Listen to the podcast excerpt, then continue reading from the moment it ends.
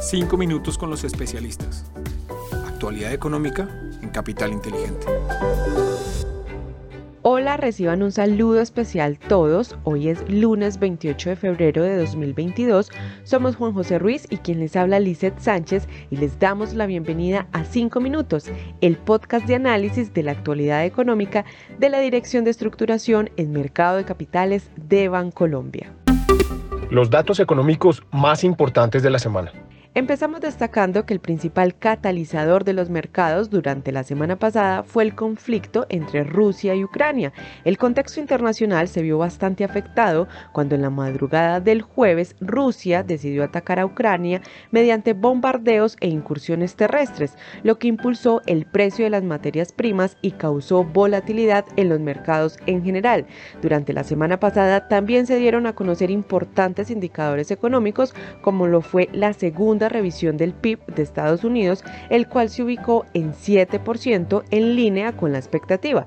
En Europa, por su parte, se conoció que el IPC alcanzó el 5,1% acorde con la encuesta de los analistas y la confianza del consumidor de febrero se ubicó en 8,8 puntos por debajo de lo esperado. Y el último dato que queremos destacar es el del nivel de inventario de petróleo en Estados Unidos que incrementó en 4,5 millones, superando ampliamente la expectativa de que variarían en 442 mil barriles. Desempeño de los mercados internacionales. En el contexto internacional, el índice DXY, que mide el dólar contra las principales divisas del mundo, incrementó en 0,6% hasta los 96,6 puntos. Por su parte, el euro disminuyó 0,5% hasta 1,126 dólares por euro y la libra lo hizo en 1,4% hasta 1,341 dólares por libra, siendo la región más afectada por el conflicto. En la renta variable internacional, los principales mercados globales presentaron resultados mixtos, con el Standard Poor's 500 reportando retorno positivo de 0,8%, el Nasdaq tecnológico 0,52%, el Stock 600 europeo de menos 1,6% y el Nikkei japonés de menos 1,56%. En la renta fija internacional, los bonos del Tesoro a 10 años reflejaron nuevamente jornadas volátiles, cerrando la semana con una tasa de negociación cercana al 1,92% y manteniéndose en niveles por debajo del 2%. Desempeño de los mercados en Colombia. En el contexto local, a pesar de la volatilidad que vivimos en el mundo el jueves, el dólar continuó con su tendencia bajista y cerró la semana en 3.913 pesos es decir, 0,47% por debajo del viernes 18 de febrero. El incremento de los precios del crudo ayudó con dicha tendencia.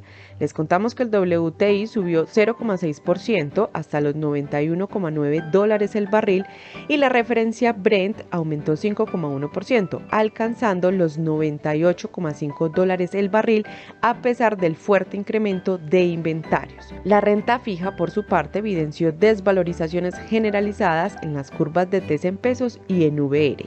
En la curva de TES en pesos, la referencia más afectada fue la de 2022 con incrementos en la tasa por 62 puntos básicos, mientras que el resto de la curva presentó incrementos en promedio de 38 puntos base. En cuanto a la curva nube pues esta se caracterizó por desvalorizaciones inferiores a los 10 puntos básicos, con excepción de las referencias de 2025, 2027 y 2029, las cuales mostraron incrementos en la tasa por 49, 28 y 16 puntos básicos respectivamente. Finalmente, destacamos que en la renta variable local, el índice MSCI Colcap tuvo un comportamiento positivo durante la semana pasada, cerrando en 1.516 puntos, es decir, 1,5% por encima del viernes 18 de febrero. De igual forma, el volumen de negociación se incrementó en 21% hasta un promedio diario de 159.232 millones de pesos. Oportunidades de inversión para esta semana.